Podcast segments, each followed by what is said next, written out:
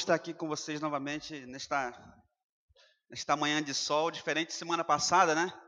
Bem diferente, né? Semana passada eu saí de casa, meu Deus, que chuvinha, Senhor. Né? Hoje está um sol, solão, né? De praia e tal. Mas praia é outro dia, né, irmãos? Amém? Hoje tem algo melhor do que praia para nós. Amém? Você crê nisso? Palavra de Deus que vem vindo ao nosso coração. É, não tem não tem nada melhor do que estar diante da palavra de Deus.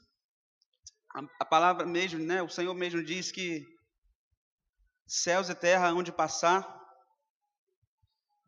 mas as minhas palavras não vão passar, não passarão, né? Então, é, ela perguntou quem estava aqui semana passada, eu vi só daqui, dali para frente. Quem estava aqui semana passada? Quem não estava aqui semana passada? Bastante gente. É, chuva, né? Então, sim, eu vou fazer. Nós estamos falando sobre o Antigo Testamento, o panorama histórico-cultural do Antigo Testamento.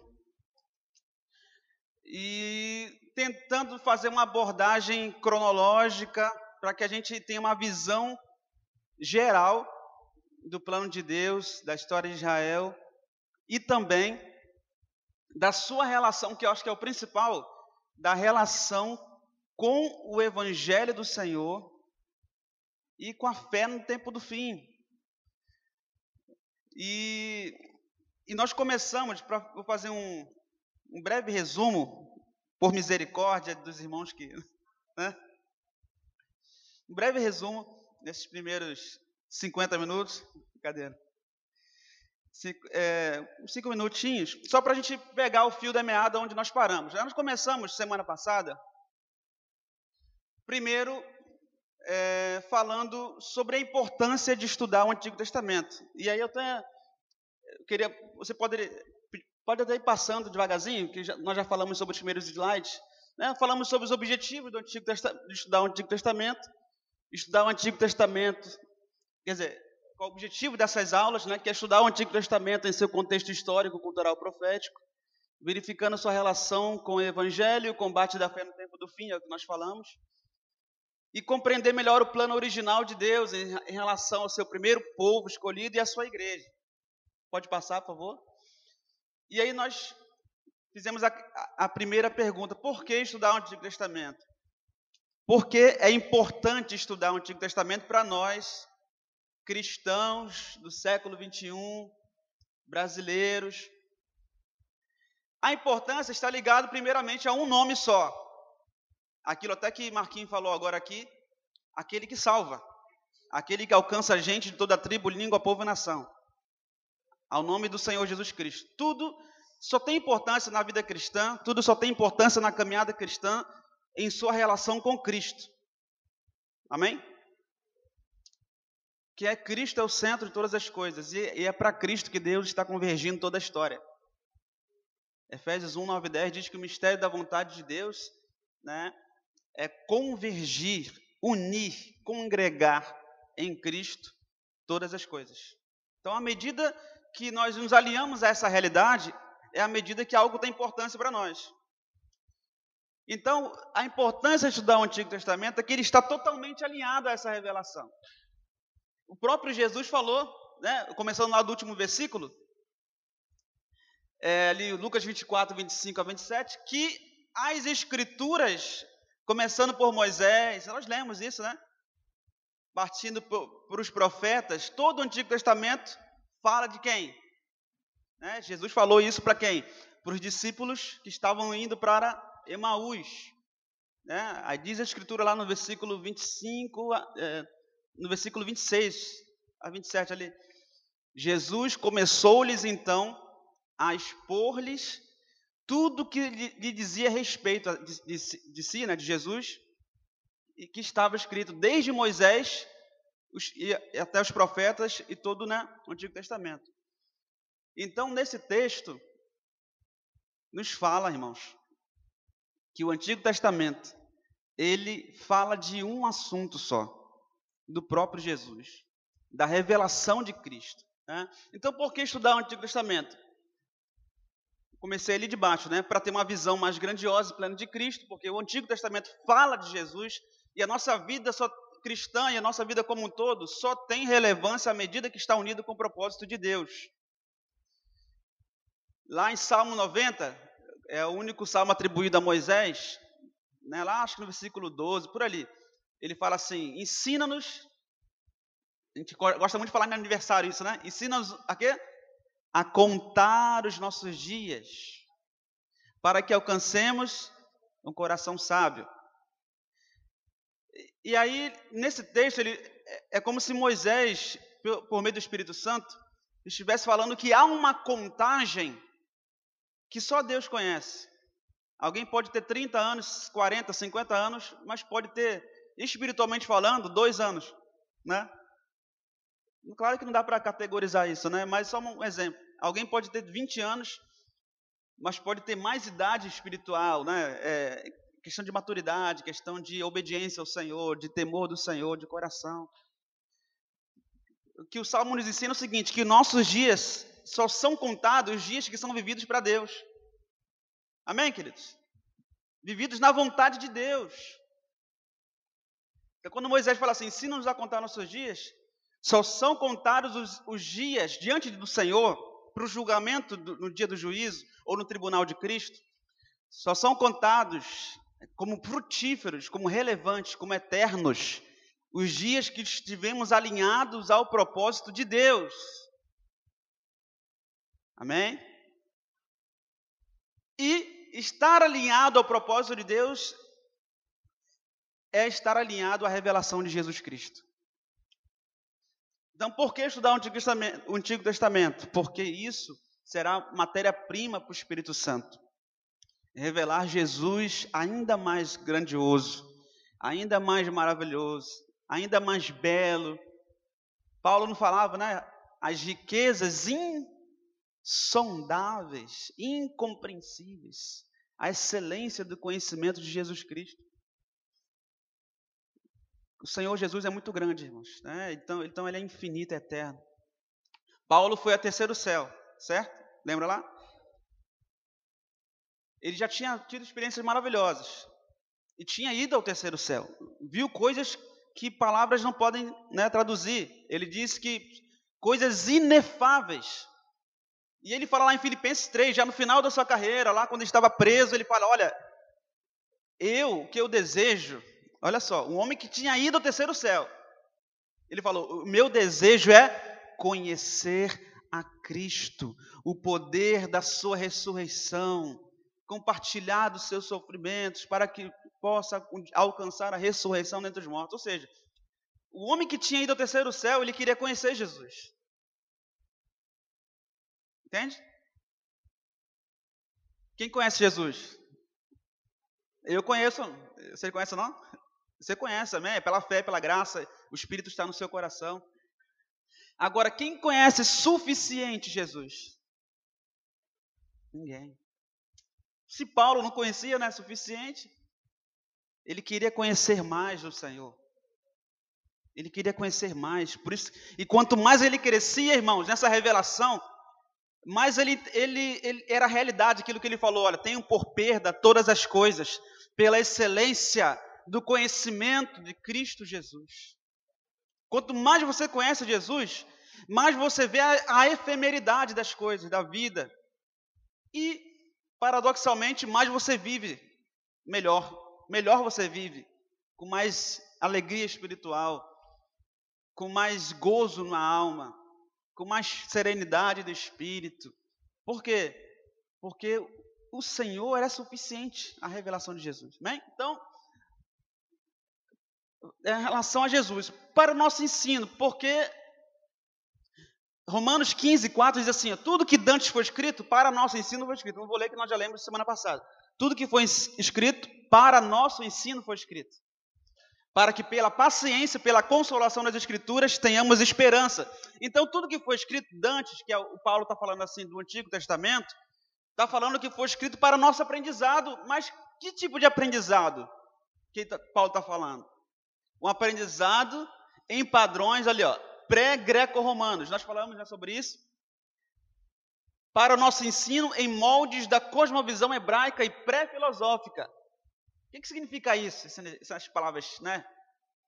Significa o seguinte, que o ensino do Antigo Testamento, primeiro, a cosmovisão cultural do Antigo Testamento é contrasta, na verdade, com a cosmovisão da época de Paulo e da época hoje nossa. A sociedade pré-filosófica, antes de Tales de Mileto, antes de 600 antes de Cristo, era uma sociedade ainda que ainda que cheia de deuses politeístas, era uma sociedade centrada no sobrenatural. Estão me acompanhando? Era centrada na divindade, era centrada em, em Deus.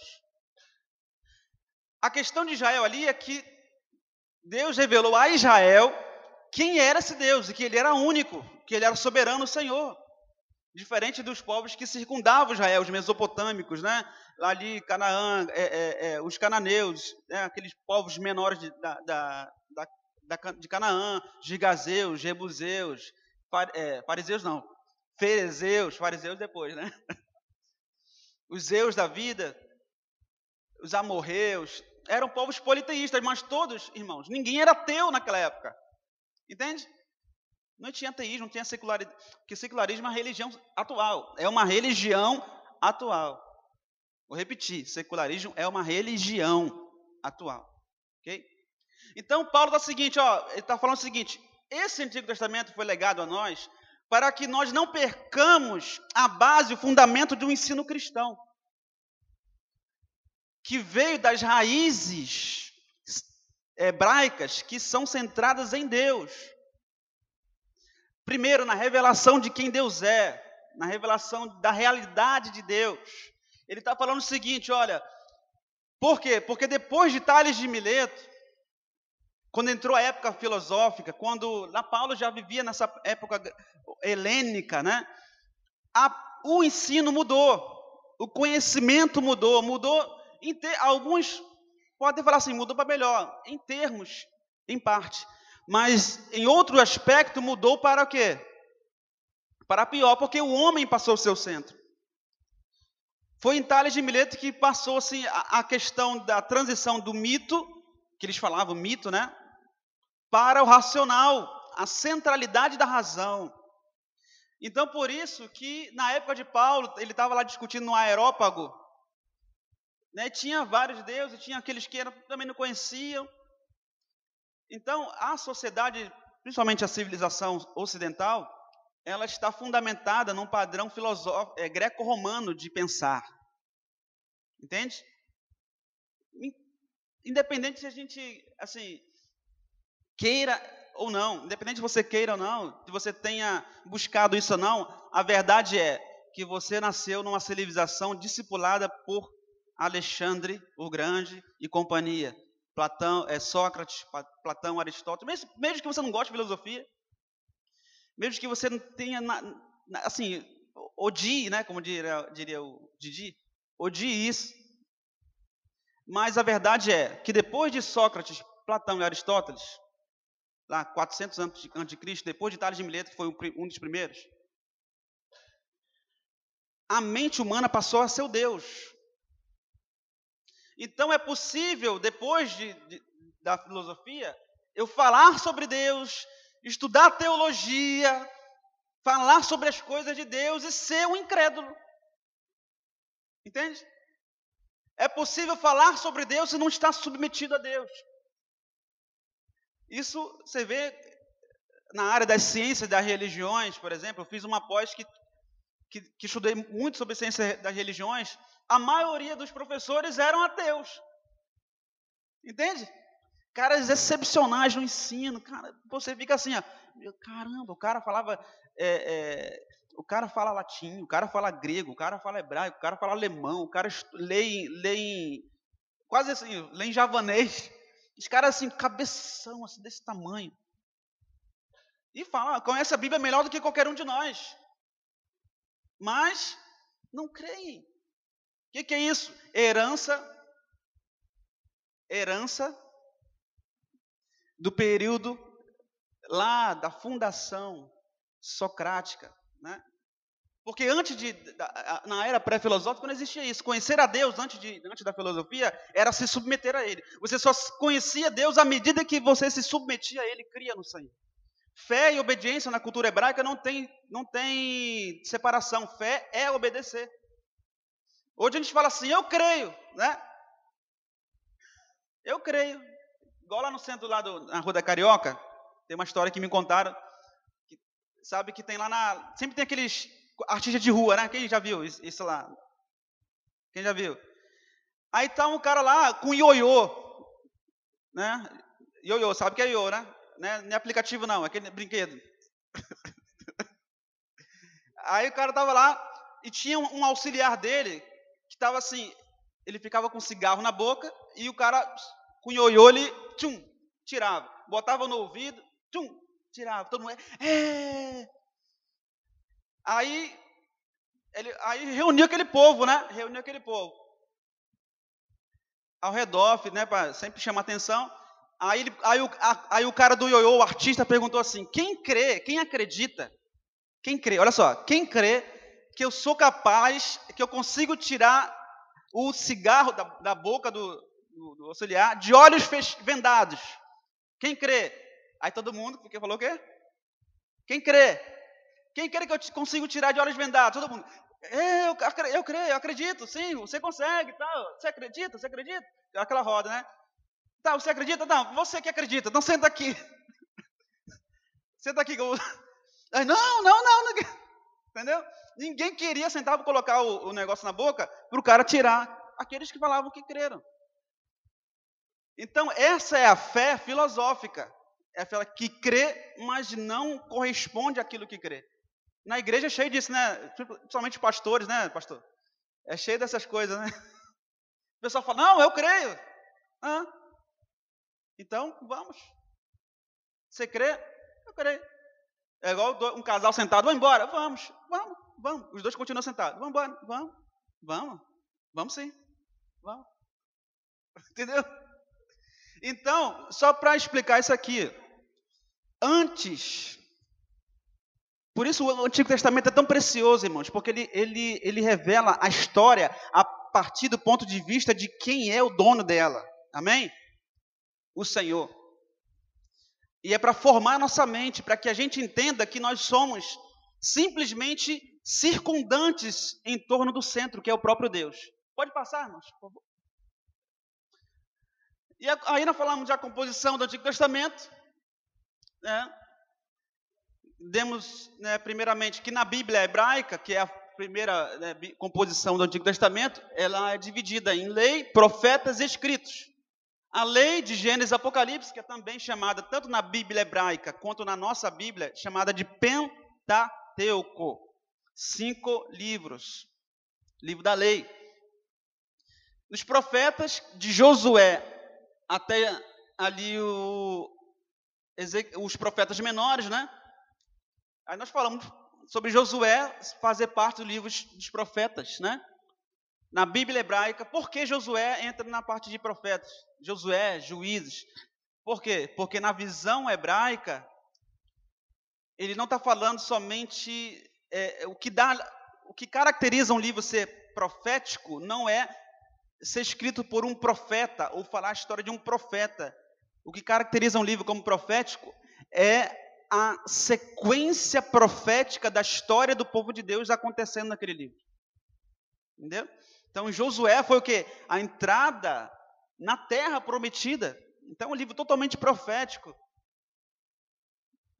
Que faz uma conexão com a entrada também na nossa terra prometida, na no nossa Canaã celestial, né? na nossa pátria que tem fundamento e tal. E depois os escritos. Então a Bíblia hebraica tem três divisões principais: a lei, os profetas e os escritos. Os escritos são os restantes, né? É, como ali nós de, é, categorizamos como sapiensais e poéticos. Esther, Jó, Salmos, Provérbios, Eclesiastes, Cantares. Né? E na nossa Bíblia é o seguinte: você que está com uma Bíblia aí já percebeu, né? Começa em Gênesis, também até, até Deuteronômio, como Pentateuco, mesma coisa, na Bíblia hebraica. Depois, livros históricos, categorizado livros históricos, que vai de Josué a Esther. Porque aí já tá, até na divisão da Bíblia é uma característica mesmo lá da, de Roma, porque quem compilou foram lá os medievais, né? É, com toda, com toda é, já rompimento, né? Com uma, com uma cultura oriental e tal. Então, assim, eles acharam melhor, melhor caracterizar como livros pro, históricos, desde a Vulgata Latina, né, de Jerônimo, tal, dos pais da igreja e tal. Livros poéticos e sapiensais, de Jó a Cantares, Jó, né, Esther, Jó, é, Jó, Salmos, Provérbios, Eclesiastes e Cantares. Profetas maiores, Isaías a Daniel e profetas menores de Oséias a Malaquias. Lembrando que o que caracteriza um profeta maior é que ele foi mais top, é que ele foi mais obediente, é que ele foi mais santo. O que caracteriza um profeta maior nas escrituras é simplesmente a quantidade de material escrito. Já viu Isaías? Né? Isaías é, um, é uma mini Bíblia, são 66 capítulos, o mesmo número de livros da Bíblia. Então, Isaías é, é uma mini Bíblia. E é um livro que nosso Senhor Jesus amava. Ele cita várias vezes, né, Isaías, no, no, no Novo Testamento. Você lembra que Jesus falou assim: Esse povo honra-me com os lábios, mas hã? o seu coração está onde? Lá, lá atrás, seu coração está onde? Longe ou distante de mim. Jesus simplesmente está falando o quê? Está repetindo as palavras de quem? Isaías. E várias outras passagens. Quando ele abre a, a, a, o livro da lei lá na sinagoga em Nazaré, é, ela, não, sei se, é, não sei se foi Nazaré nessa, nessa ocasião, mas ele abre as escrituras em Isaías 60 e o Espírito do Senhor Yahvé está sobre mim, porque o Senhor me ungiu, né? Aí ele, fecha a Bíblia, a, a, o livro da lei, e fala assim: hoje se cumpriu essa escritura diante de. Imagina, irmãos, imagina. Vem aqui numa escola dominical normal, vem aqui um professor para dar aula para vocês, né? Aí o cordeiro Imagina. Maranata, hora vem, Senhor Jesus. E ele, eis que cedo venho. É, guarda o que tens para ninguém toma essa coroa. Eis que venho sem demora. Aí o cara fecha a Bíblia. Se cumpre agora. Agora se cumpriu isso diante de vossos olhos. Eu sou o Senhor. Imagina. Irmãos ia pirar. né? Claro que a, a volta de Jesus não será assim. Sim, pelo menos biblicamente falando, hum, é, diz a Escritura que, que, será no momento, num abrir e fechar de olhos, ante a última trombeta, porque a trombeta soará e os mortos ressuscitarão, os, o, o, o, que é corruptível se revestirá de. Né? Aquele lindo capítulo de 1 Coríntios 15, né? Mas imagina, né? Então, queridos, pode passar, por favor. Isso aqui tudo é questão de resumo, né? E aí tá um, botei um, um gráficozinho aí, só para você entender melhor. Isso vai ficar disponível aí nos grupos né, da igreja. No WhatsApp dá para ver legal. Pentateuco, cinco livros, poéticos, cinco livros, profetas maiores, cinco livros, históricos, doze livros, e profetas menores, doze livros. Ok? 24, 24, mais 15, dá quanto? Quantos livros são do Antigo Testamento? 39. Ok? 39 livros no Antigo Testamento e 27 no Novo Testamento, somando 66. Pode passar, por favor? E aí depois nós entramos na, um pouquinho sobre a cronologia bíblica do Antigo Testamento e nós paramos ali no período, fomos até Juízo, né? Até o período pré-monárquico. Nós falamos, não sei se você lembra, que de Gênesis 1 é, para trás, primeiro é, é um tempo eterno, ok?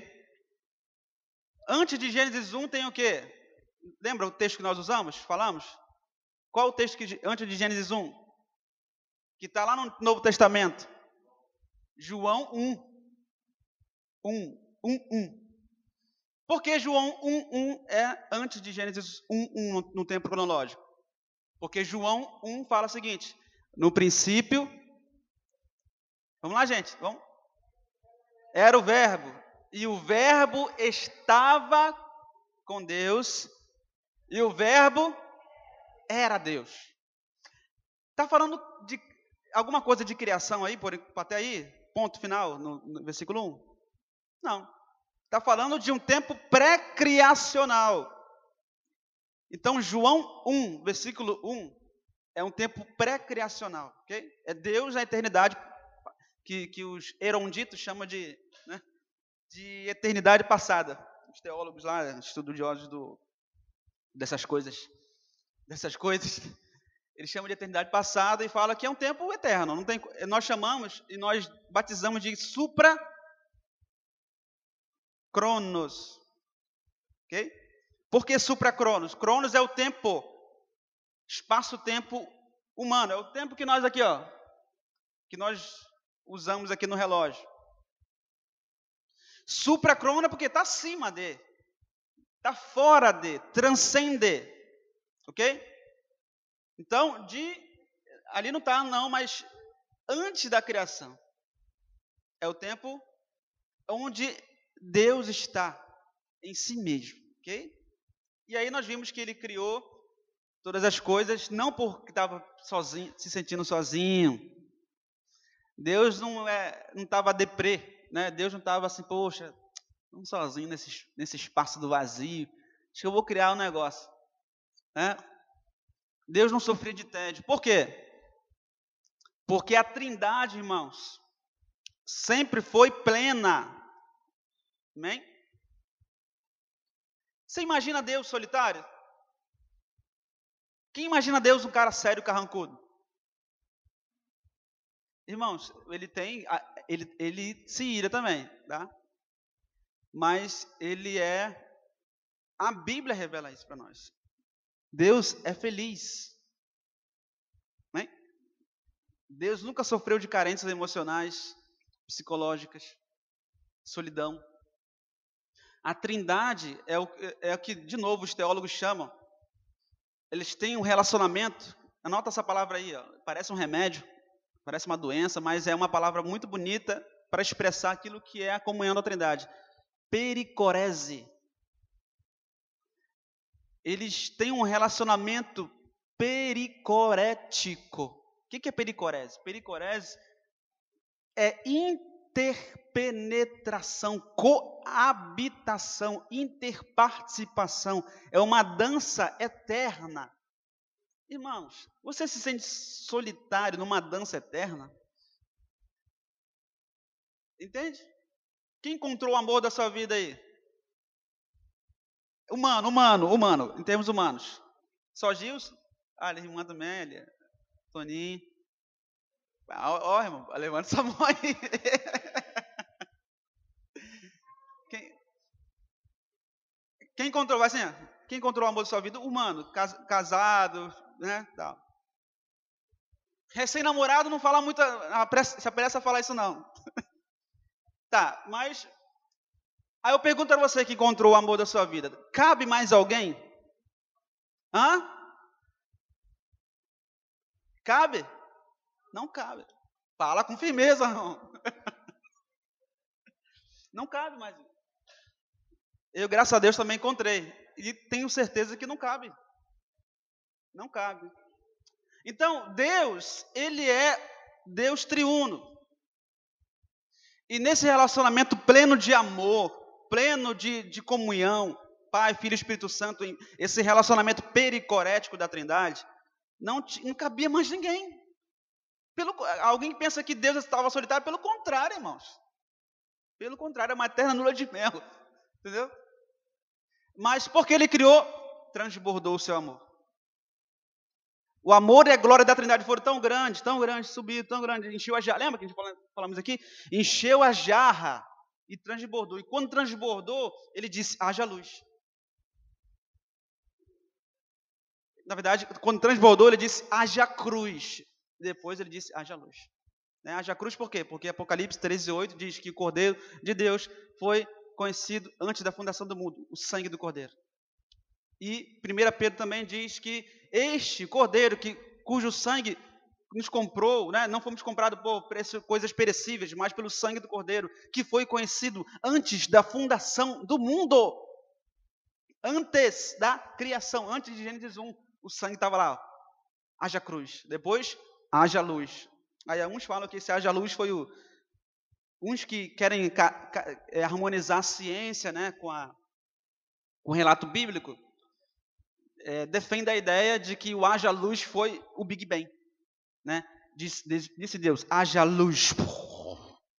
Só Deus mesmo para fazer uma, uma explosão que organiza, né? Quem já teve problema com casa bagunçada, com coisa. Quem já tem problema com dificuldade de arrumar as coisas? Quando estava tudo bagunçado lá, você tentou jogar uma granada para arrumar? então, a explosão de Deus é a única só se foi uma explosão, se foi o Big Bang, foi uma explosão ocasionada por Deus. Porque só uma explosão vinda de Deus organiza as coisas. Porque fora isso, irmão, toda a história comprova que se você jogar uma bomba aqui, não vai arrumar a igreja, não vai botar, uma, não vai adornar nada, entende? Aí você olha para as montanhas, para a natureza, você olha para o corpo humano, para a parte microscópica do corpo humano, você tudo harmonizado, tudo perfeito, tudo. Aí você fala assim: ah, foi uma explosão. Pode até ter sido uma explosão, mas vinda de quem? de Deus, porque só uma explosão vinda de Deus organiza. Amém? Tá, bom, beleza. Aí, aí depois nós falamos do primeiro período depois da criação, que é da criação até Abraão, que é o período pré-patriarcal. Nós vimos que cronologicamente é indatável. Não existem pesquisas, não, não, não chegaram até nós dados que comprovem a idade da Terra, por exemplo, e a idade é, desse, o período de anos que cobre esse criação até Abraão.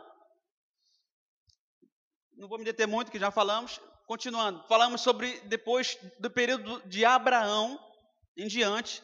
Primeiro período ali, ó, foi de Abraão até José, que foi período patriarcal. E nós vimos que em Abraão começam-se a datar, né? descobertas arqueológicas, principalmente ali na região do, da, da, do Crescente Fértil, é, comprovaram com mais de milhares, assim, com milhares de escritos, é, escritos, materiais arqueológicos, que essa época corresponde mais ou menos dois mil anos a C. Mais ou menos. Ok? dois mil anos assim, ou seja, de Abraão até Cristo cobre um período de dois milênios. Ok? É tempo beça, né? Dois milênios. Que é o período patriarcal. Imagina, aí é o seguinte, tem um, um, um, um estudo. Alguém já viu um filme chamado O Fim da Colheita? Alguém já, que já viu? Já? Fim da Colheita? Lembra da, da teoria do, de Bartel? Lembra disso? Era, esse filme ele, ele trata de um, de um estudioso da Bíblia que ele descobriu que ele estudando a Bíblia ele compreendeu que o período da existência na Terra seria de mil de seis mil anos.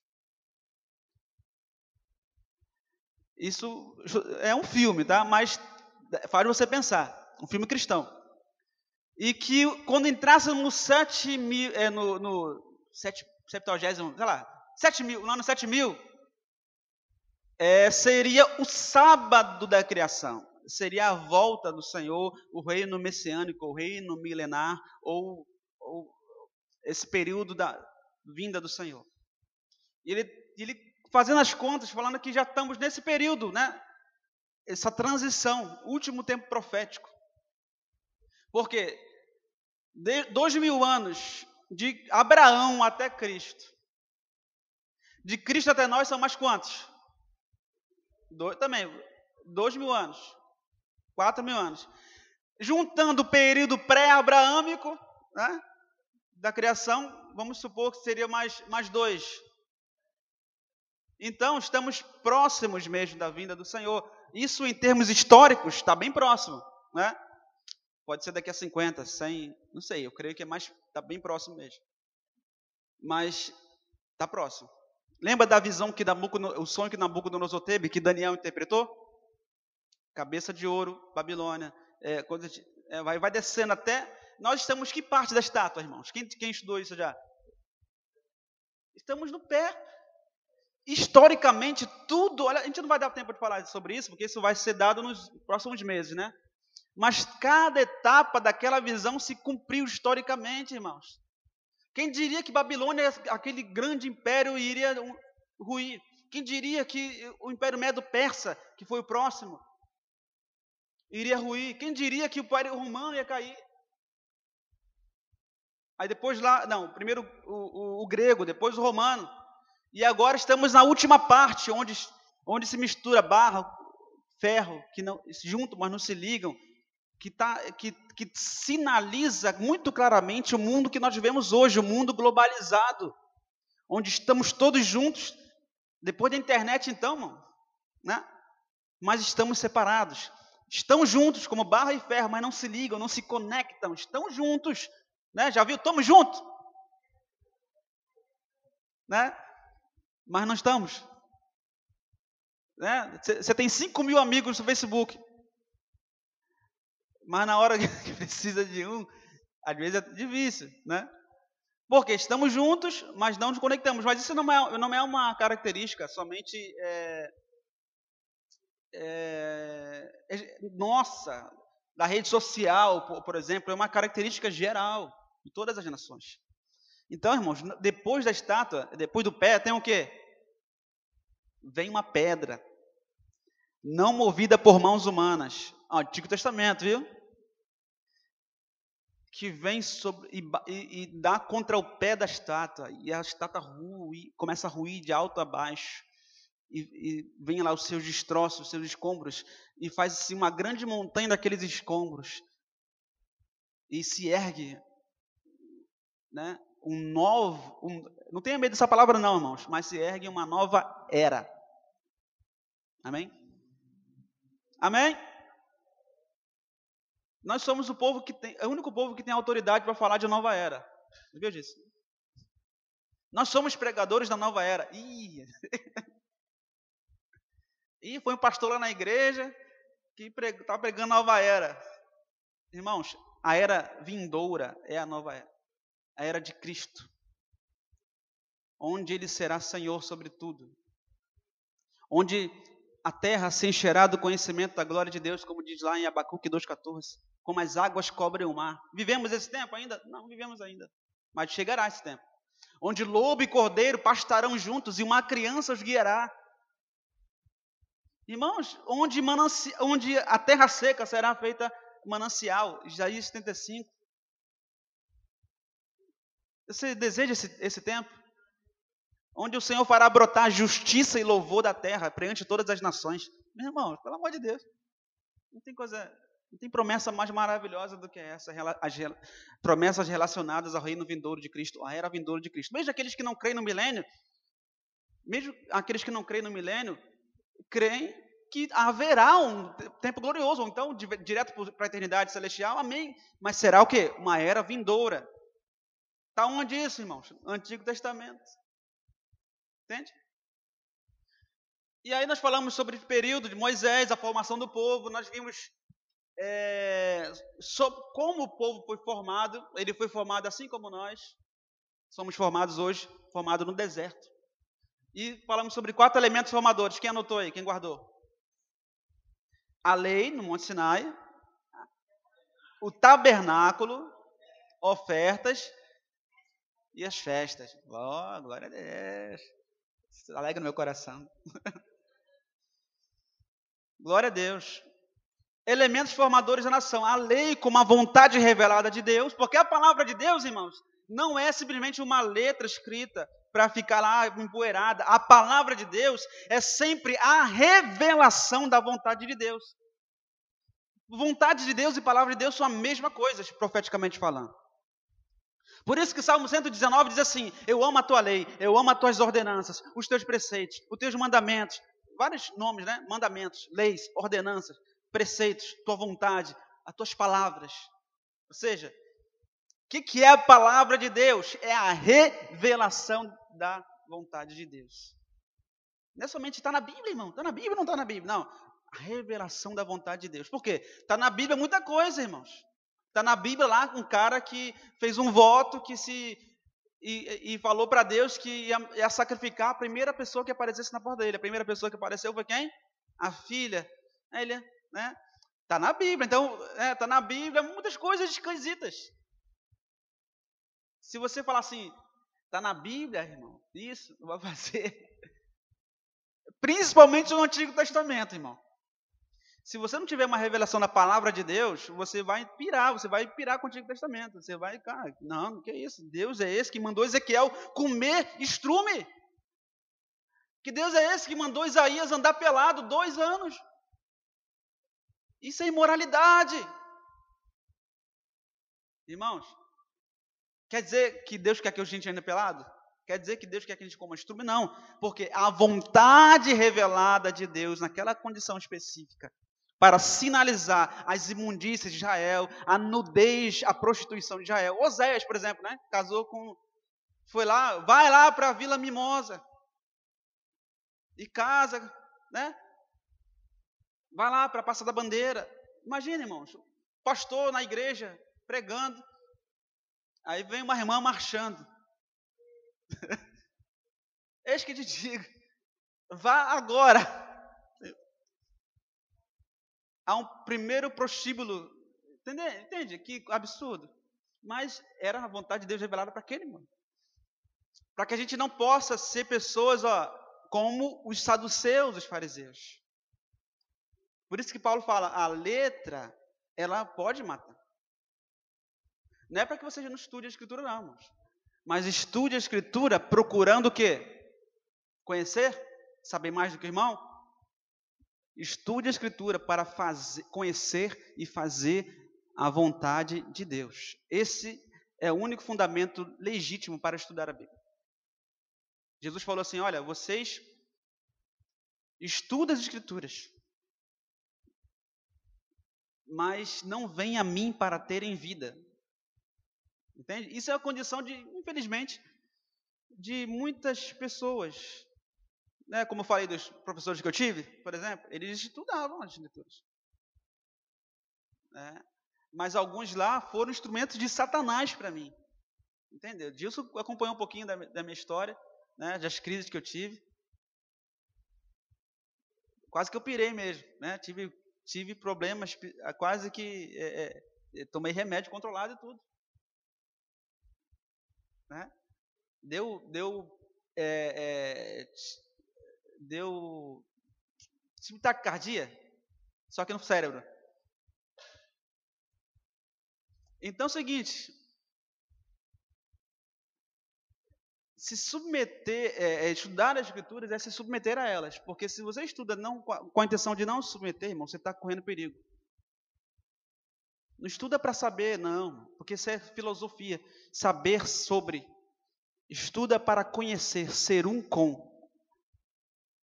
Eu estudo sobre Deus para ser um com Deus, para ser canal da sua graça, do seu amor, de servir o seu propósito na minha geração, de proclamar o Evangelho. Eu estudo porque eu quero ser transformado, irmãos. Tem um irmão, na, um irmão na história da igreja que muitos têm crítica contra ele, mas eu acho, eu creio que ele foi um grande homem de Deus que foi mal interpretado muitas vezes, mas foi um grande homem de Deus. Eu já eu lia biografias dele e falava assim, cara, o Atmani, alguém já vai falar? O Atmani, pastor chinês, ele falava, ele tem um livrinho chamado Conhecimento Espiritual, um livro muito abençoador. Está fora de moda, não, é fora de moda também, mas está fora de edição, né? Só encontra em sebo. Esse livrinho ele fala o seguinte: conhecimento espiritual é conhecer a Deus e ser tratado por Deus. À medida que eu conheço a Deus e não, e não sou tratado por Deus, eu, eu estou em blasfêmia. Ele era meio radical, né? Chinês, né? Conhecer a Deus e não, e, não, e, não ser tratado por Deus é blasfêmia. E aí o que acontece? Você vai para muitos ambientes de estudo, você vê que, vê que é um, assim, fora, né? Muitas vezes se torna um ambiente de blasfêmia. Entenderam, irmãos? Estão entendendo? Fica assustado, não, está tá entendendo aqui? Né? Blasfêmia. Né? Por quê? Porque o Senhor não é para ser analisado sem ser obedecido. Amém? Nós andamos por fé, irmãos. Não por Ah, mas como explica aí? Irmãos, cada pergunta que a gente vem quando dá aula sobre o Antigo Testamento, aqui, graças a Deus que não dá tempo para fazer tanta pergunta. mas tem uns ambientes assim que pergunta cada coisa. Qual a cor né, da, da, da vestimenta de Adão? Mas eu quero entender, sabe? Irmãos, andamos por fé. A fé não nega a razão, mas a, a fé humilha a razão. Deus não quer que a sua razão seja aniquilada, amém? Deus quer que somente que a sua razão esteja aos pés da cruz, humilhada diante do Senhor, porque Ele quer usar a sua razão. Ele quer usar a lógica, mas diante da cruz, amém? Amém, mestre? Glória a Deus. Vamos lá. Aí nós falamos desse período e paramos até o período pré-monárquico, paramos aí em Juízes. Aí agora a gente vai começar a aula de hoje. até 11 e meia? 11 horas? 11 e meia? 11 e meia, tá. Então dá. E aí nós paramos, irmãos, no período dos juízes. O período dos juízes, alguns chamam de pré-monárquico. Eu coloquei monárquico justamente para fazer um link com a monarquia e tal. Mas tem alguns estudiosos que preferem chamar de período tribal do Antigo Testamento, ou período tribal da história de Israel, onde o povo de Israel era governado não por por um líder unificado, mas pelos anciãos das tribos. Eles julgavam, né? E Deus, na época do, do depois de Josué, ali nos juízes, levantava dentre os anciãos líderes, libertadores, para fazer guerra contra aqueles povos que estavam escravizando. Lembra de Sansão, Jefté, Otiniel, Débora, Débora com auxílio de Baraque, né? Débora, grande mulher. Baraque falou assim: Olha, eu vou, mas só se você for comigo, senão você, né? Falou para Débora, se você não for, né? Débora foi uma grande mulher. De, no Antigo Testamento, onde né, o mundo era masculino naquela época, imagina, né? Sara só chamava Abraão de quê? De pastor, o senhor quer... Já viu? É casal de pastores, aqui, é igual aqui. Pastor, o senhor quer fazer um gabinete? É igualzinho. Pelo contrário.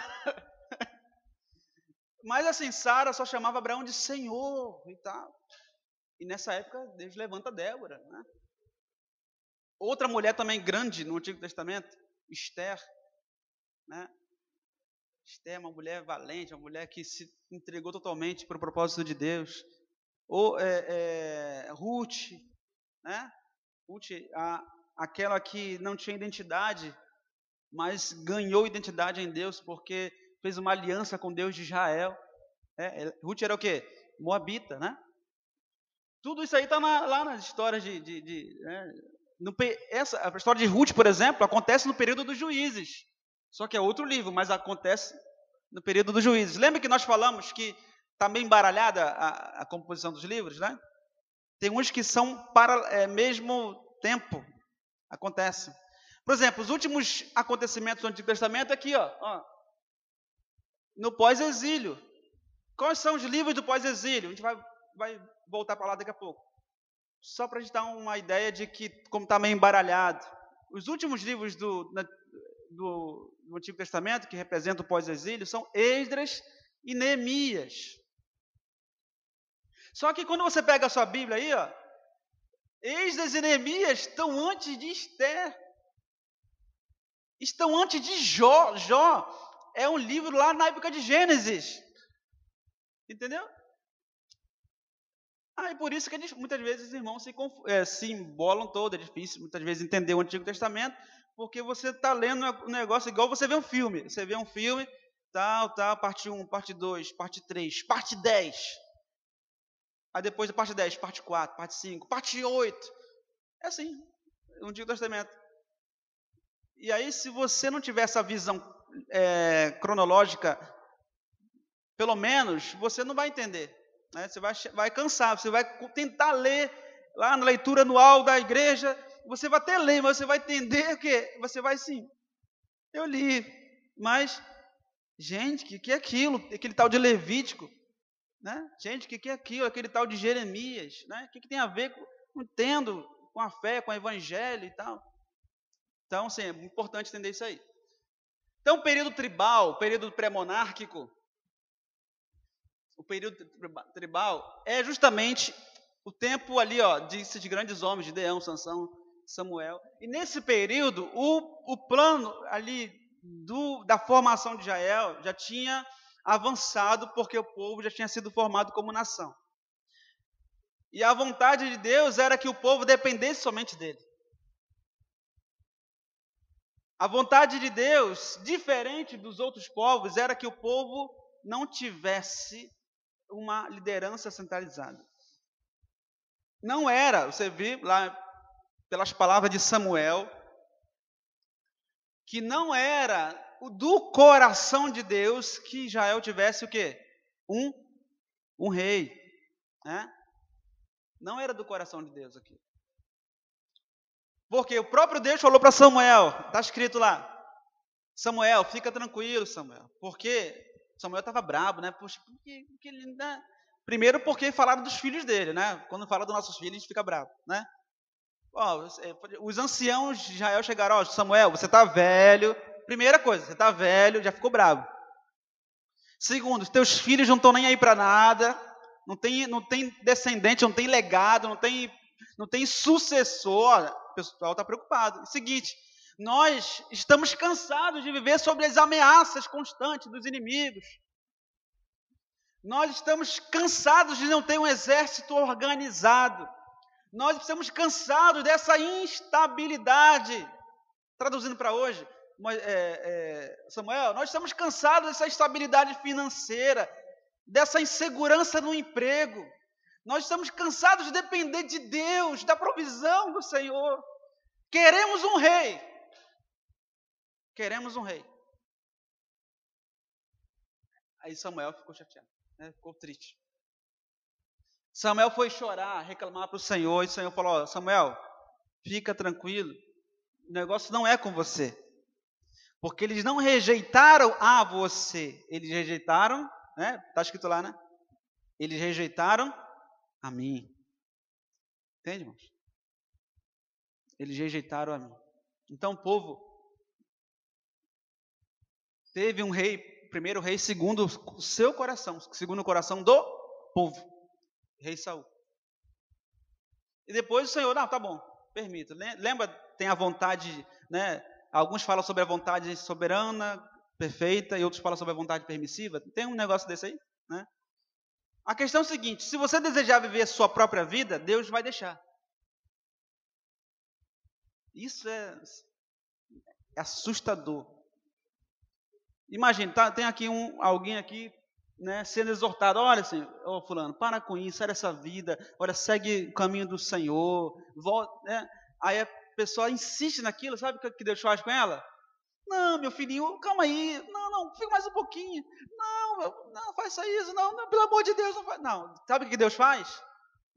Ok, é por sua conta. Irmãos, o primeiro juízo de Deus não é raio caindo sobre nossa cabeça.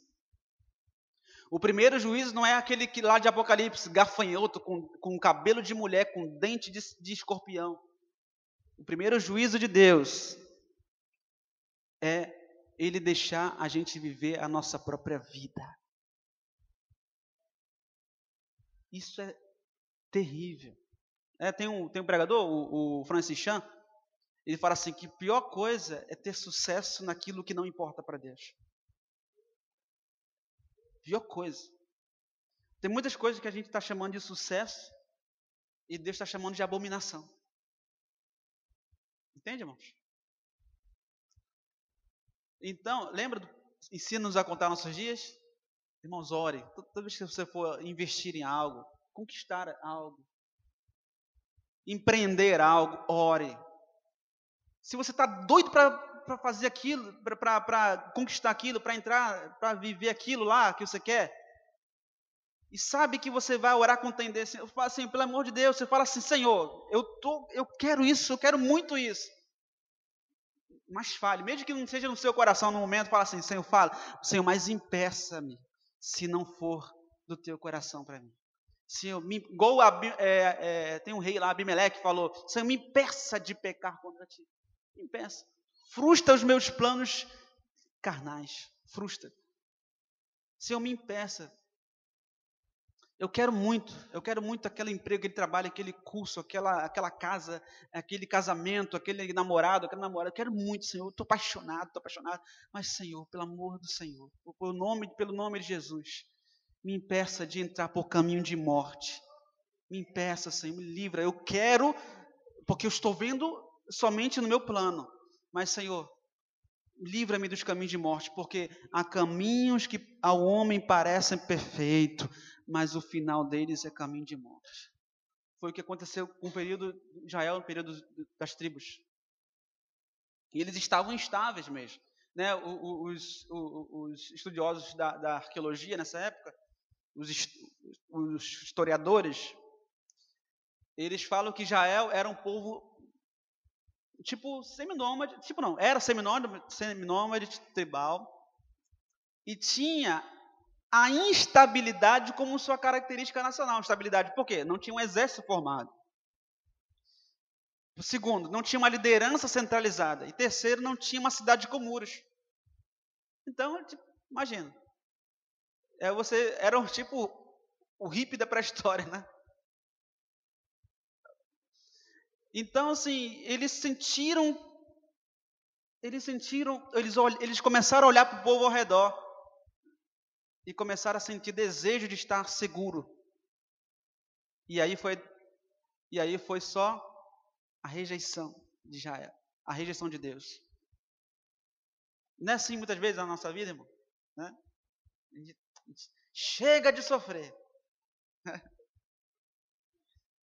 Não que você tem que continuar sofrendo, irmão.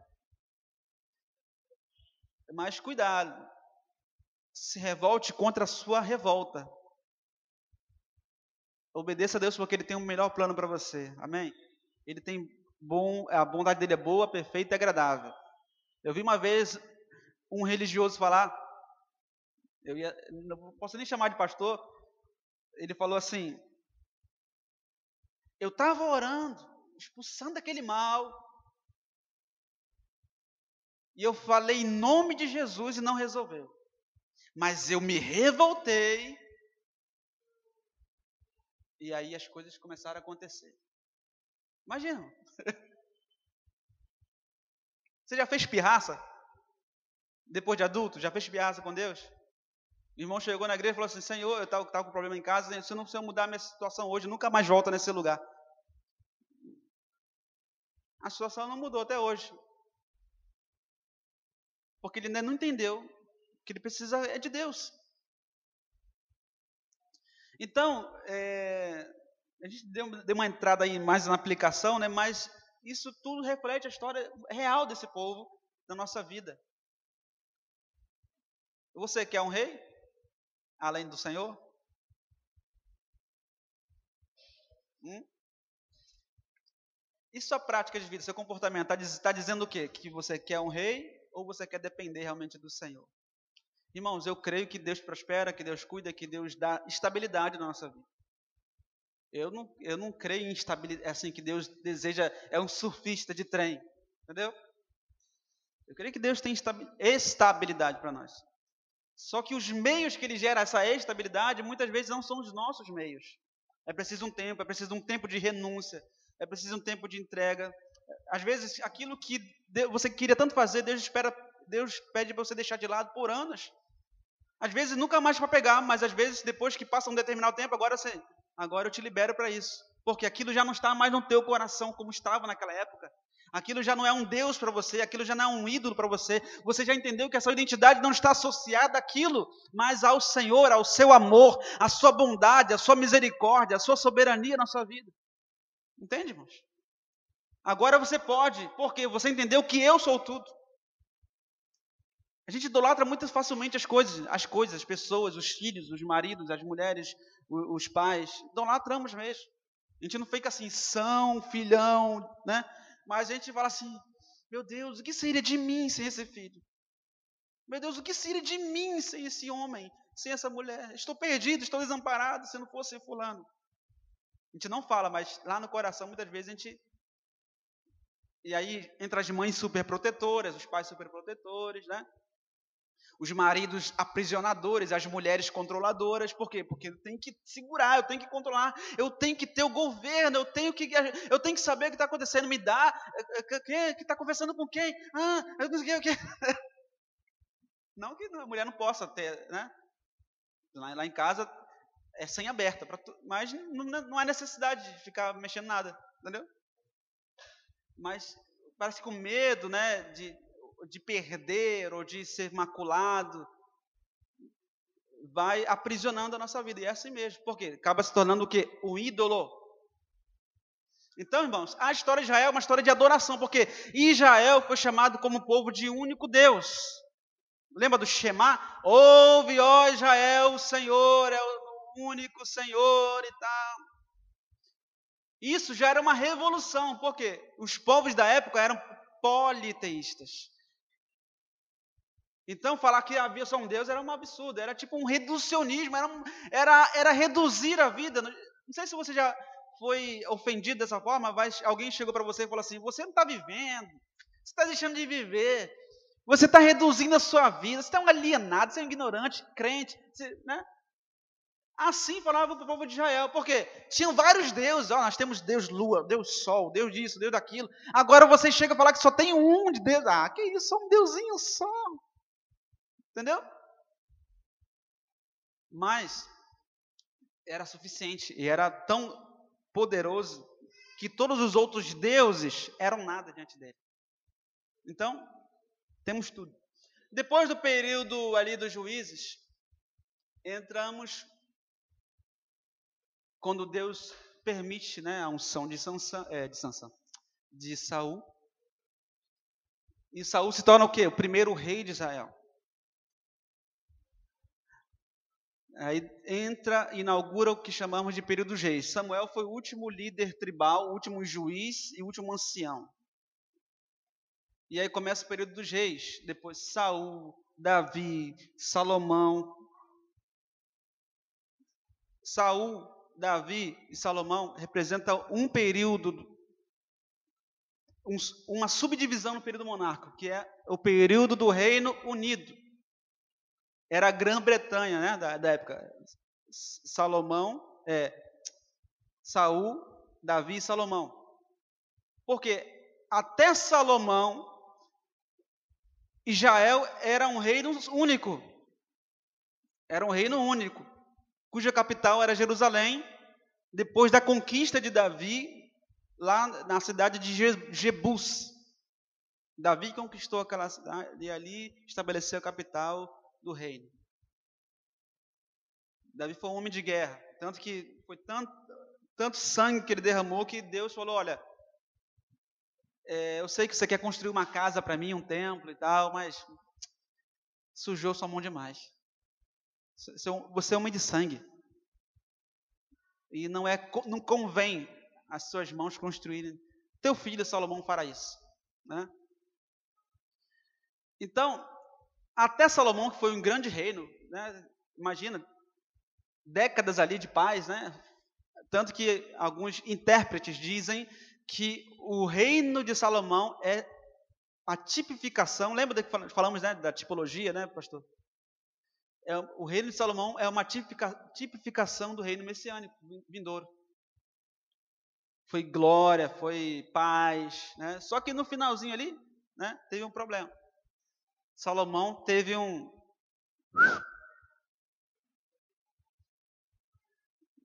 Algumas mulheres,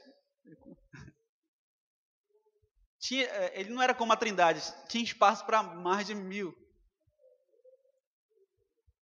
É, isso aí.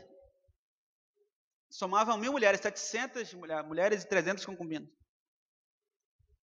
E diz a palavra de Deus que Salomão se prostituiu por causa das mulheres, por causa dos deuses das mulheres. Que ele... Imagina. Já é difícil dar conta de uma, né, irmão? Né? É trabalho ou não é trabalho? Casamento não é, tra é trabalho ou não é? Não tem que investir? Em todos os níveis, né? Financeiro, emocional, físico, espiritual, então. Agora o cara vai arrumar mil. Imagina, cara. É, é loucura. Aí o que aconteceu? Quando ele morreu, quando, aí tem a questão do legado geracional, né? Quando ele morreu, surgiu é, o seu filho, né? O, o, o seu filho Ro, Roboão, assumiu o reino. Só que já a oposição se levantou, que estava lá quietinha no governo de Salomão. Quando Salomão morreu e, foi, se levantou Roboão, Jeroboão já fez uma militância lá né, na rua e falou que não era, que era, não ia governar e tal. O que aconteceu? Ele Jeroboão usurpou. Então Jeroboão tomou é, passou a ser governador usurpado de metade do reino, reino do norte, com a capital é, Samaria. E Roboão, por ordem de Deus, que Roboão não, não permitiu, por exemplo, quando, quando houve essa rebelião, Roboão ia convocar os exércitos, está lá, em, está lá em Reis, ia convocar os exércitos para fazerem guerra e não permitir isso. Mas quando foi convocar o exército, o que aconteceu? Deus falou, usando um profeta, falou assim: para não fazer, para não impedir Jeroboão, para não impedir Jeroboão, filho de Nebate. Por quê? Porque aquilo vinha do Senhor. Entende, irmão? Porque aquilo, olha só como chama a visão hebraica, tudo era. Porque aquela rebelião vinha do Senhor, por causa da, da, da prostituição de Salomão. Entende? Então o reino divide.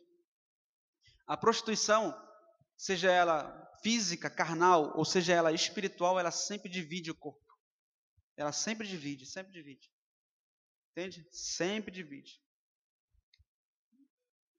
Isso são dois mil anos de história da igreja que comprovam. Tá? Então, não que Deus é único, é, existe uma é, unidade com diversidade. Mas a divisão é, que Deus odeia, abomina, é a, é a, é a quebra não da não da, da, da diversidade, mas da unidade. Né? Somos únicos, somos né, gente que nasceu agora, desonrando toda a história da igreja, falando que ah, Lutero era isso, Calvino era aquilo do outro, o Jerônimo era um, era um bebedor de vinho, Spurgeon era um cara viciado em cigarro, o C.S. Lewis era um cachimbeiro. Eu, né, temos que romper com o sistema, temos que romper com tudo isso, irmãos. Pelo amor de Deus, é, o Espírito Santo começou a agir em você? Entende? Desonrar, quando a Bíblia fala assim, honra pai e mãe para que se prolongue teu dia na terra, pensa que é só o seu pai, sua mãe, seu José e Dona Maria, não. É honrar seus pais espirituais, de onde nós viemos, irmãos. Como a palavra de Deus. Ah, ó, Marquinhos estava falando sobre a tradução da Bíblia. Como é que a palavra de Deus chegou até nós, irmãos? A Bíblia, escrita aqui, ó. Hã? Alguém pagou um preço, alguém pagaram um preço para ter isso aqui, irmãos. Aí você chega assim, isso aqui é sistema, isso aqui é religião. Como tem vários aí, canais aí no YouTube, já viu? Doido aí. Falando que a igreja, esses dias tá, me, tá, me mandaram um vídeo um, um irmão da, da, daqui da cidade mandou um vídeo preocupado, ele estava confuso, porque no vídeo estava falando o seguinte, que as igrejas estão ensinando errado, que as igrejas estão matando o povo e levando o povo para o inferno, porque o nome de Deus não é Deus nem Yahvé, o nome certo de Deus, aí ele falava lá, é Yahu, não sei o que, não sei o que lá, porque isso não tal, aí puxava dali, puxava daquilo lá, puxava do estudo não sei das quantas, puxava do rabino tal, e que se você chamar Deus, Jesus de Jesus, você está chamando uma divindade é, é, é, é, da mitologia grega e tal. E o irmão, ó, e o irmão estava confuso mesmo com isso. Eu falei, eu falei assim, quase, quase que eu dei uma de Paulo com Gálatas. Ó oh, insensatos Gálatas, quem vos enfeitiçou? Porventura vocês foram salvos pelas obras da lei, pelos nomes, pelas, pelo léxico hebraico, grego ou pela graça por meio da fé? Entende? Aí eu falei sobre o quê para os irmãos? Irmão, você foi salvo por quem? Por Cristo, por meio de quê? Pela graça. Ele, ele ensinou primeiro o nome dele certinho? Ele te ensinou hebraico, grego para você ser salvo? Não, eu estava eu, eu tava assim, eu tava, ele entrou realmente no meu coração, eu criei em Jesus. Então, irmão, para com isso, jogos isso é lixo, isso é para distrair o povo, isso é para confundir os incautos. Você precisa crescer, precisa firmar na, na, na, justificação pela fé, você precisa firmar nas doutrinas básicas do Evangelho. Porque tem muita gente doida, tem não tem, irmão? Cada aí, é, como diz Humberto Eco, a internet deu voz aos idiotas. Né? Então, o, tem muita coisa assim que você só vai perder tempo. Né? Tem, pode ser interessante, algum, algum estudo, tá? mas não entra para isso não. Vamos lá. E aí, depois do período do Reino Unido, depois que morreu Salomão e Jeroboão começou a, a reinar no Reino do Sul, Judá que é, é, passou a ser reino, na verdade, o reino do sul passou a se chamar Judá.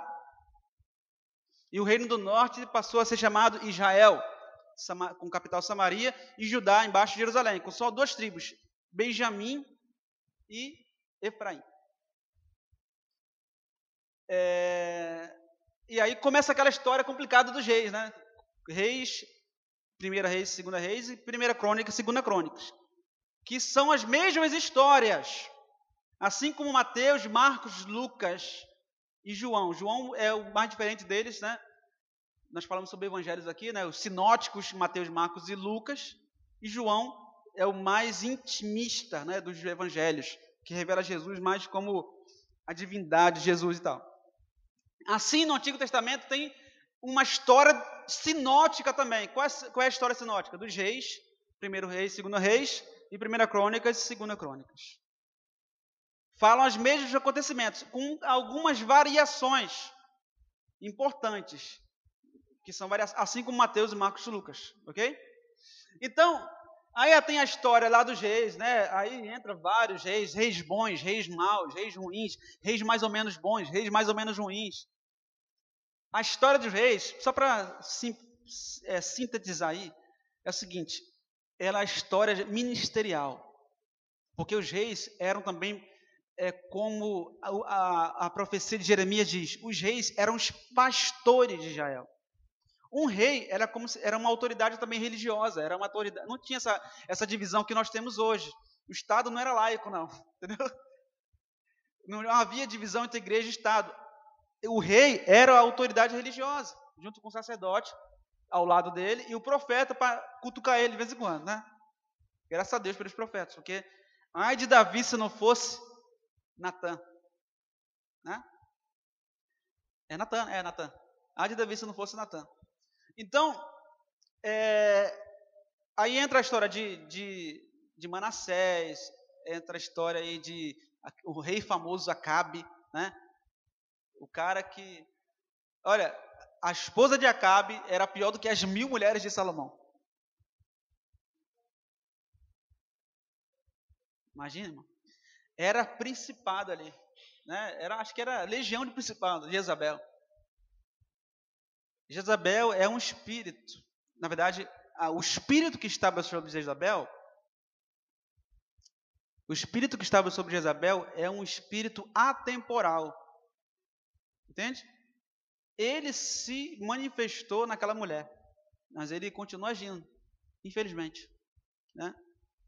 Jezabel não é somente um sinal de prostituição, de, de sedução, Jezabel é um, é, é um espírito de controle e manipulação. Sim? Entende? É, tem um livro, só para indicar um livro muito bom sobre esse assunto, chama, é, se chama A Religião do Pombo, de R.T. Kendall. É um livro assim, que todo cristão, sempre, todo livro que você gosta, você fala assim, todo mundo tem que ler, né?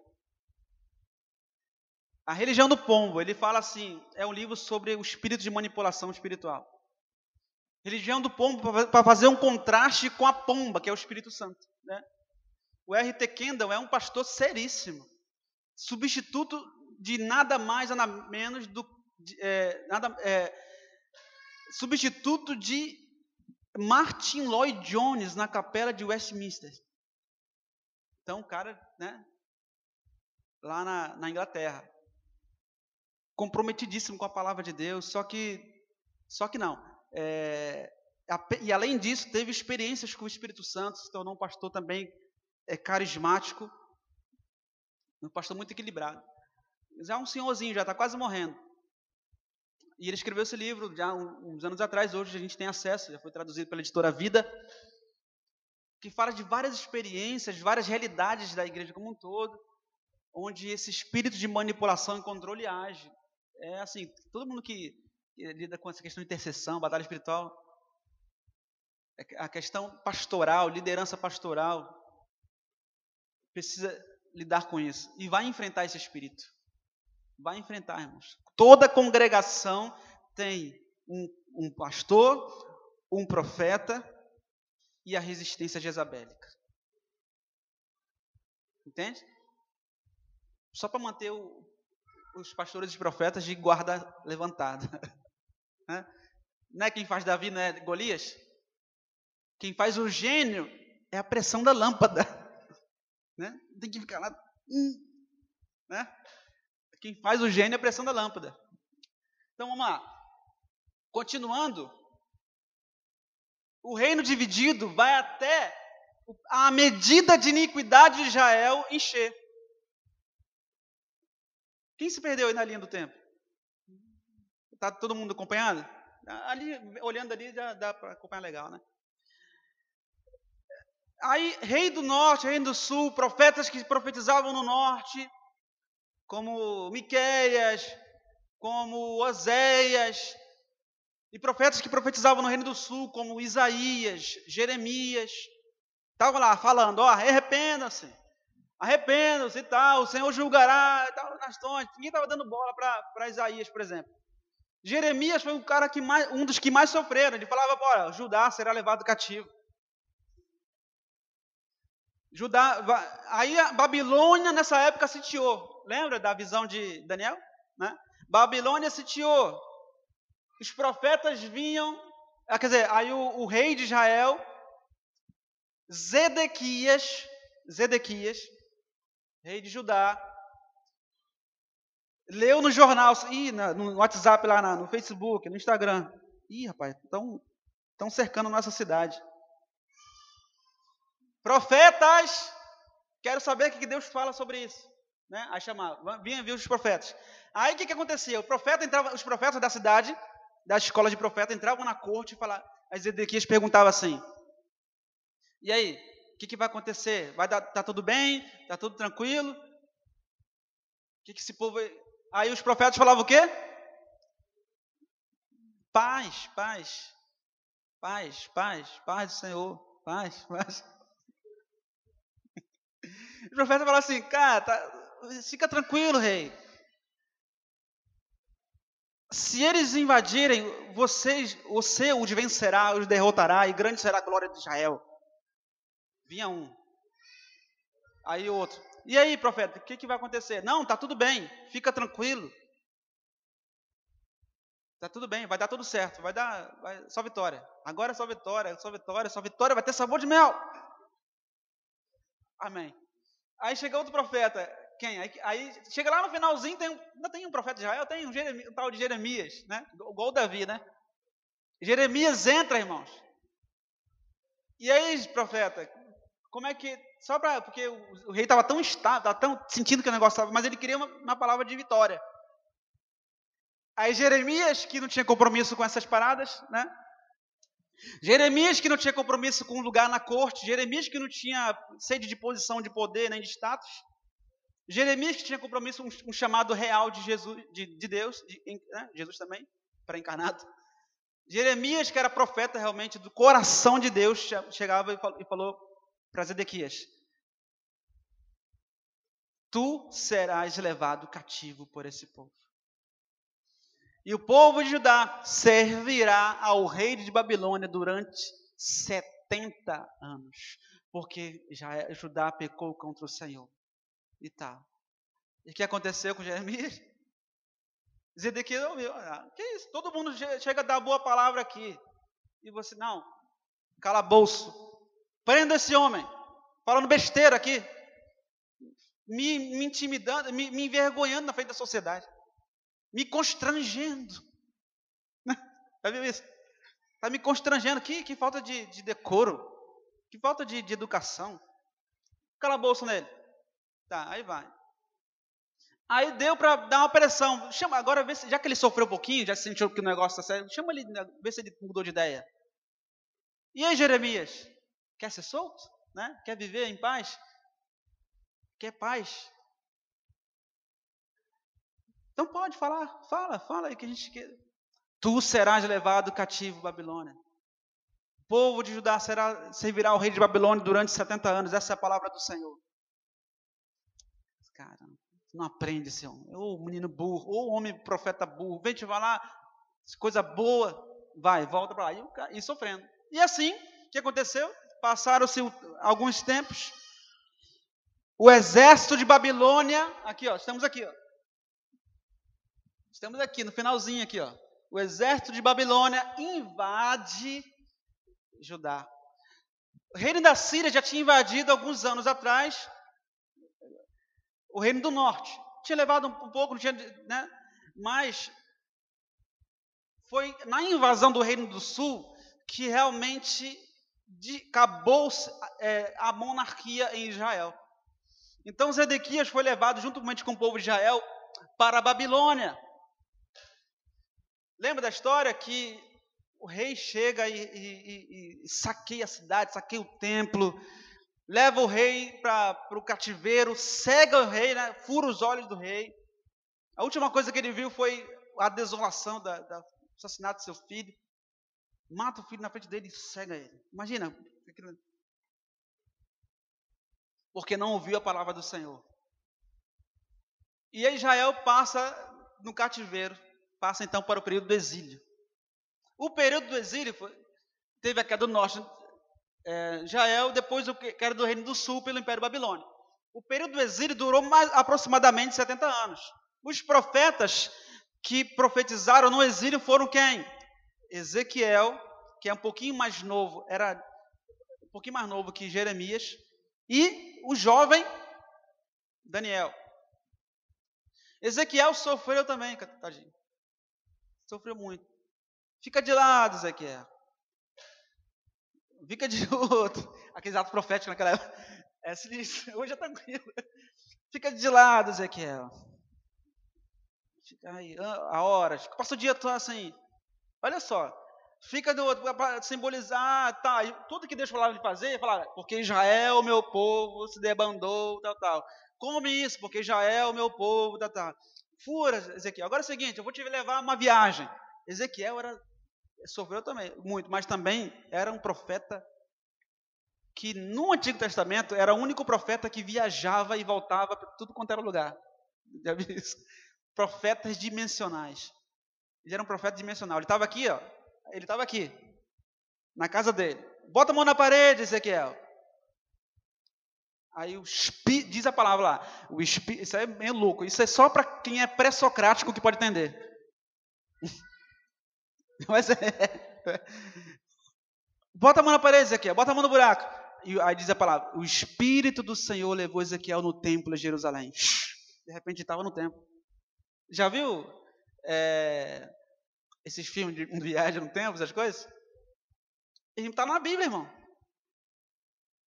O Espírito do Senhor levava aquele homem. Pelo Espírito do Senhor, pelo Espírito, né? Mas ele ia de fato no templo. É, a gente não vai entrar muito nesse assunto, não, mas porque o povo fica meio assustado. Mas é uma realidade. Né? Claro que não é por vontade do homem, não vou seguir, ah, não, Senhor, eu quero viajar, não. É, mas existia naquela. Na, ele, o cara era um profeta. Um profeta com peso profético de um profeta do Antigo Testamento. Com a unção de Deus para viver aquilo que ele viveu.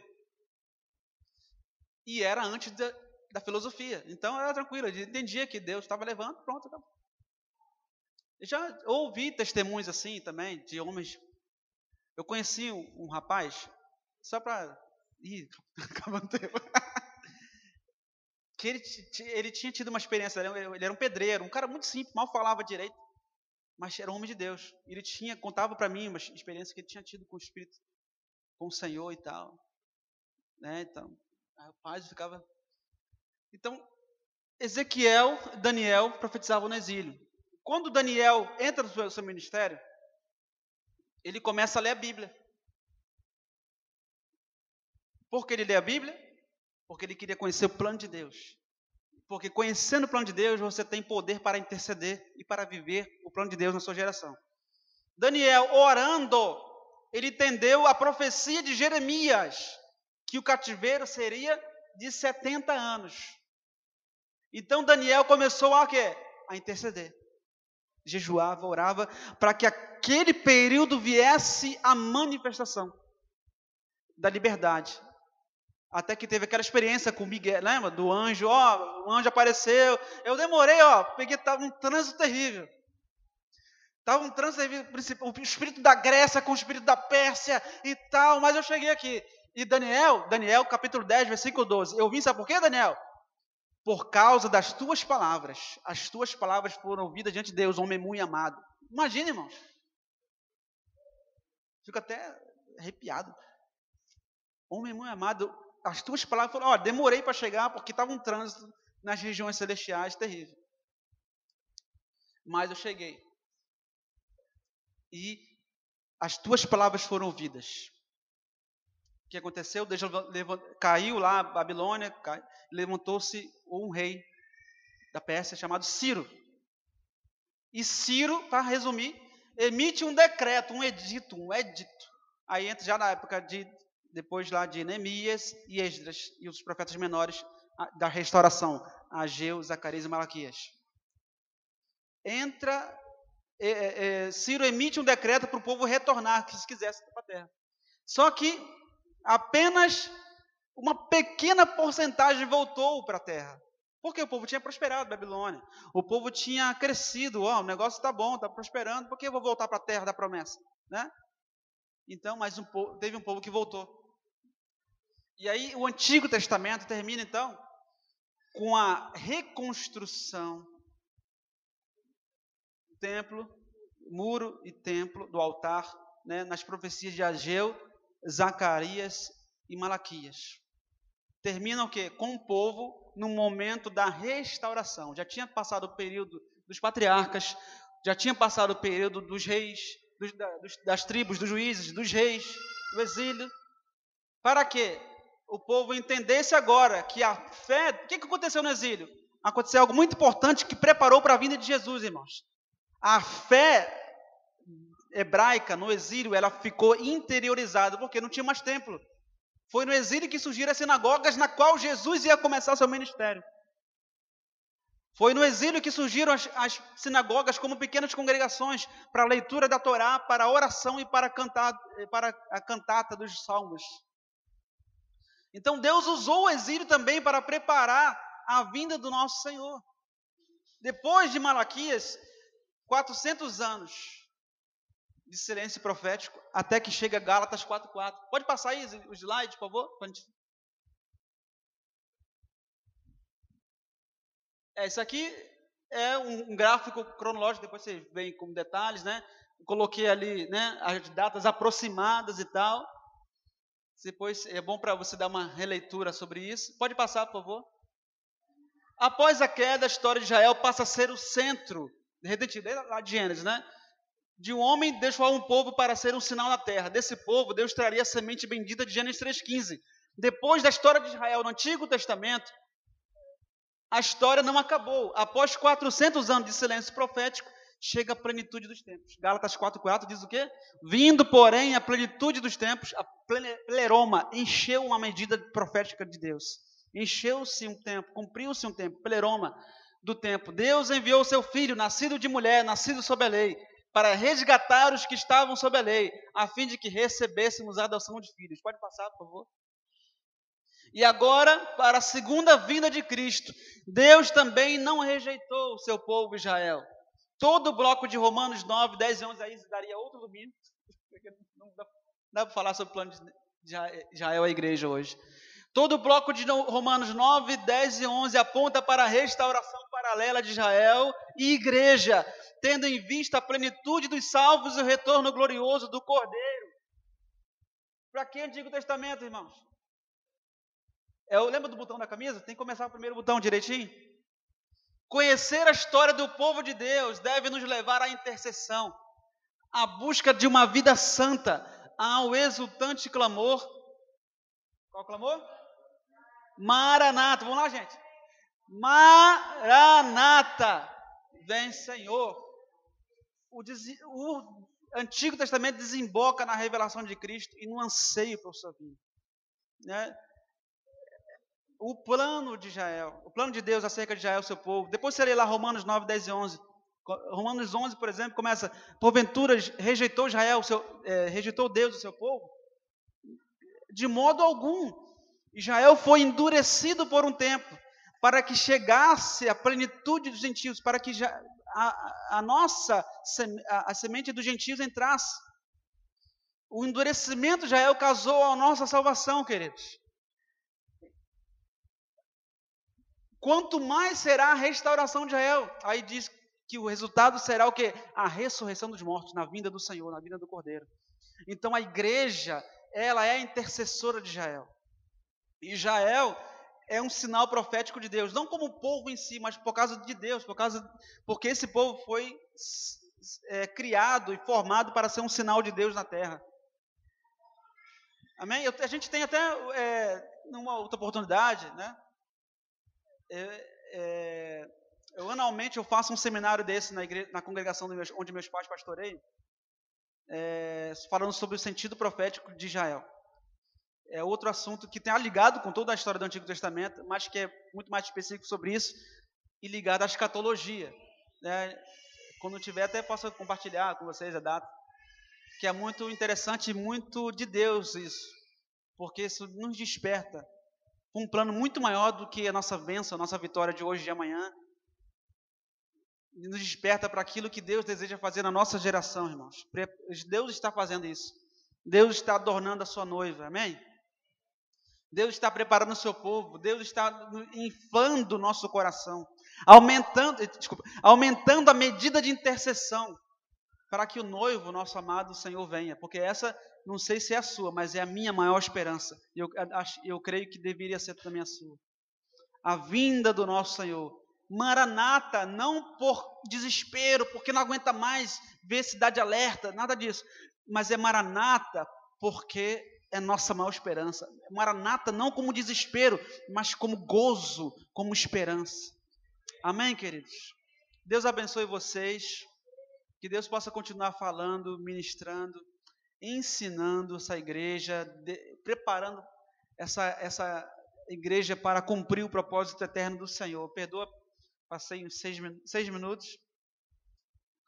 Não sei se tem espaço para pergunta. Acho que né, se tiver alguma pergunta. Três perguntas, vamos lá. Ah, três perguntas, aproveitem. Vamos lá, gente. Pode perguntar alguma coisa dentro do, dentro do assunto que nós falamos, né? Perguntar o que, que eu acho do, de, é, de Donald Trump, né? aí a gente não vai responder. Tranquilo? Tudo bem? Amém, amém, amém. Tranquilo aí, Jorge Lucas? Tranquilo aí? Tudo bem? Tem? Ah, é. Fala aí, fala aí. Pode. Dinossauros. Dinossauro. Olha só, dinossauro é um assunto é legal. Assim, biblicamente não cita é, o Tiranossauro Rex, né? Mas já foi comprovado, acho que tem alguém que não crê na existência de dinossauros aqui? Existiram dinossauros. Existiram dinossauros. A Bíblia fala dos grandes répteis, né? A Bíblia fala do, dos grandes animais selváticos, é, das águas e tal. E, e a igreja até perdeu muito, por um tempo a igreja negou a existência né, dos dinossauros e, e perdi, até credibilidade né, em relação ao mundo, né, porque a igreja, a igreja ainda descria de coisas que estavam comprovadamente.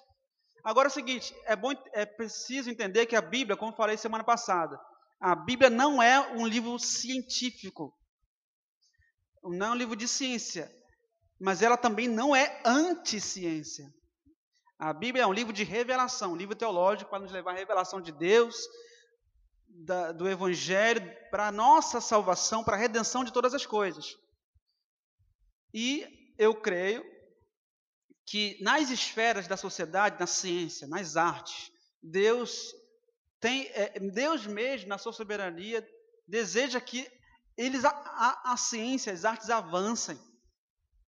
Deus levanta, quer levantar pessoas para esses meios, para testemunharem do Senhor, para, para representarem Deus, para exercerem o que nós chamamos, né? O que os reformados chamavam de mandato cultural, né? Esses assuntos, né? De ciência. É, tem, um, tem uma galera muito boa aqui no Brasil chamado ABC2. Alguém já ouviu falar? Pessoal do ABC2 é a Associação de, Brasile... É, de Cristãos na Ciência. Pessoal muito, muito equilibrado, muito legal, muito é, acompanha lá no Instagram, na página deles lá, eles fazem várias conferências que essas perguntas são bem mais assim abundantes, né? Sobre a criação do mundo, sobre as, do, sobre as doutrinas científicas, sobre a, a origem do universo. É, eles fazem seminários até em igrejas e tal. Eu acompanho, eu acompanho, eu sou, eu, eu faço, já fiz cursos com eles. Faço cursos com, com o pessoal da ABC2, a Associação, Associação de Brasileiros Cristão na Ciência. São pastores, teólogos e cientistas muito sérios. Eles são de origem presbiteriana, se eu não me engano. Que eles, os presbiterianos sempre investiram muito nessa área de educação, nessa área de ciência e tal. Então, é, o que eu posso resumir é que a Bíblia ela não é anti-ciência, apesar de não ser um livro científico. E que a existência de dinossauros, a universo, muitas coisas que a gente acha que até, poxa, não, Deus não tem nada a ver com isso, tem sim, e está lá, criação de Deus. Aí tem, acho que como é que, como é que foi a extinção e tal, mas é outro assunto. Beleza? Depois a gente pode até trocar uma ideia sobre isso. Eu estou disponível, viu, Jorge? Tá? Depois eu te passo uns links aí. Tem artigos sobre isso, bacanas. É, estudos embasados, legal. Depois posso compartilhar. Mais alguma pergunta? Tranquilo?